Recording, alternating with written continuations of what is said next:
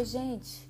Muito bem-vindo e muito bem-vinda a mais um episódio do OnzeCast, o podcast do Onze Psicologia e Desenvolvimento.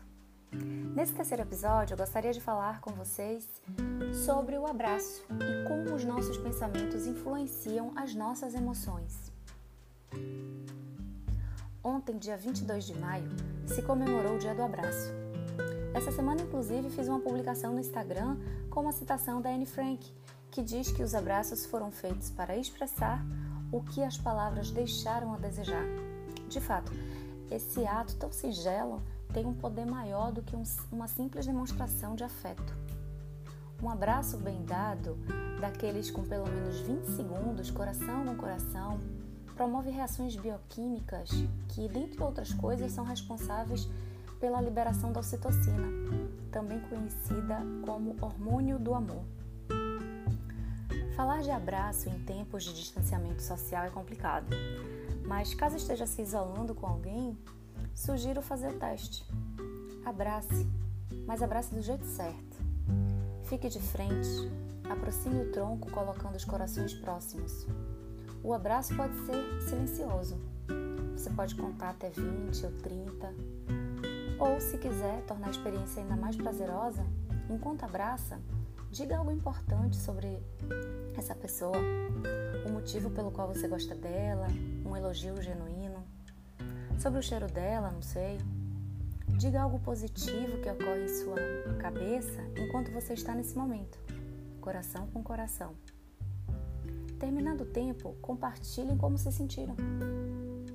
Agora, caso não tenha ninguém para fazer o teste, gostaria de pedir que você pensasse em alguém Aquela pessoa que você gostaria de dar um mega abraço, bem gostoso e aconchegante.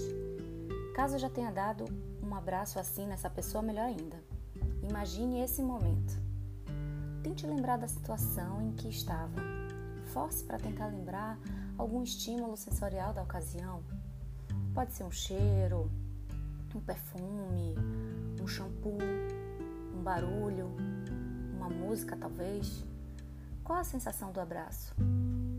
Permaneça nesse abraço prazeroso imaginário pelo mesmo tempo de 20 a 30 segundos ou mais se desejar. Percebeu alguma alteração em você? Uma calma, um relaxamento, uma sensação de bem-estar, talvez? Não vou saber dizer exatamente o que você sentiu porque a leitura das situações é bastante pessoal, mas garanto que não está se sentindo da mesma forma de quando deu play neste episódio. A explicação vem de um conceito importante formulado pela terapia cognitivo-comportamental, a TCC.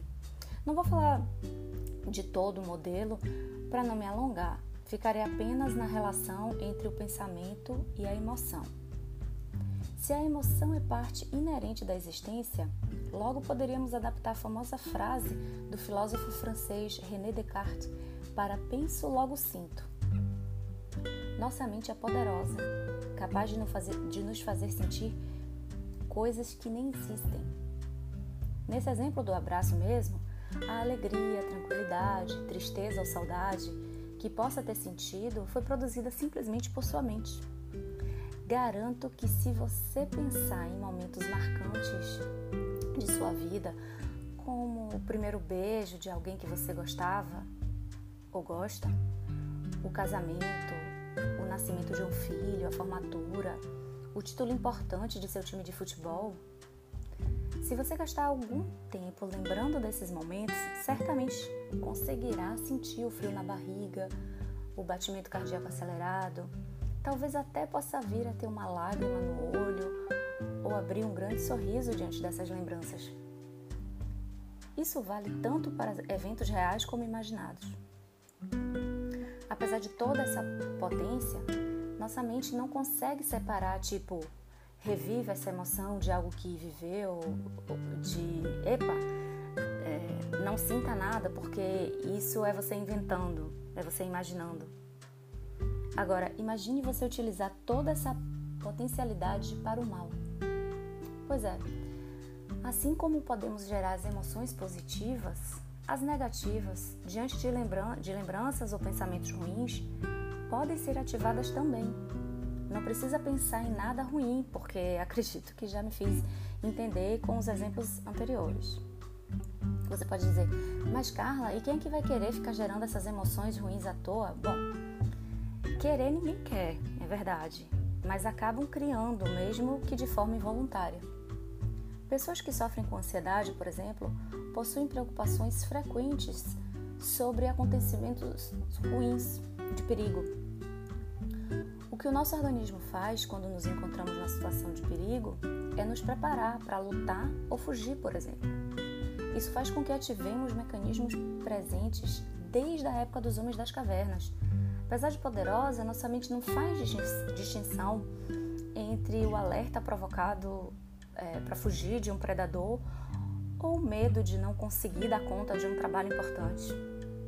Nesses momentos de estresse, reais ou imaginários, também acontecem reações bioquímicas, mas dessa vez os hormônios, como cortisol e adrenalina, que apesar de importantes para a nossa sobrevivência, em excesso e sem motivo, acabam sobrecarregando o organismo e a longo prazo podem causar complicações importantes.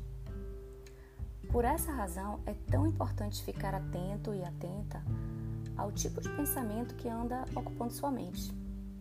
Sei que em momentos como os que estamos passando agora é complicado não falar de preocupações, mas até elas são possíveis de serem organizadas. Se as notícias estão te deixando ansioso ou ansiosa, dá um tempo. Eleja um momento do dia para se informar e se preocupar. Não estenda a sua preocupação para além do necessário. Foque nos fatos e dados. Não permita que sua mente é, devaneie para além. Acolha seu pensamento, afinal, brigar com ele é sempre pior. Acaba reforçando ainda mais e a ideia aqui não é essa.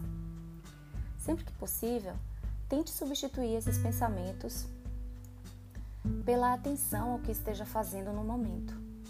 Exercícios de, exercícios de atenção plena são poderosos aliados nesse sentido. Ative seus cinco sentidos, perceba as coisas ao seu redor com cada um dos sentidos visão, audição, olfato, tato e paladar. Preste atenção em sua respiração e, sempre que possível, mude o conteúdo dos pensamentos para coisas positivas. Um abraço, talvez? Bom, por hoje é isso. Espero que tenham gostado. Já sabem, curtam, compartilhem, comentem e contem comigo. Um abraço de coração com coração e até a próxima. Tchau, tchau.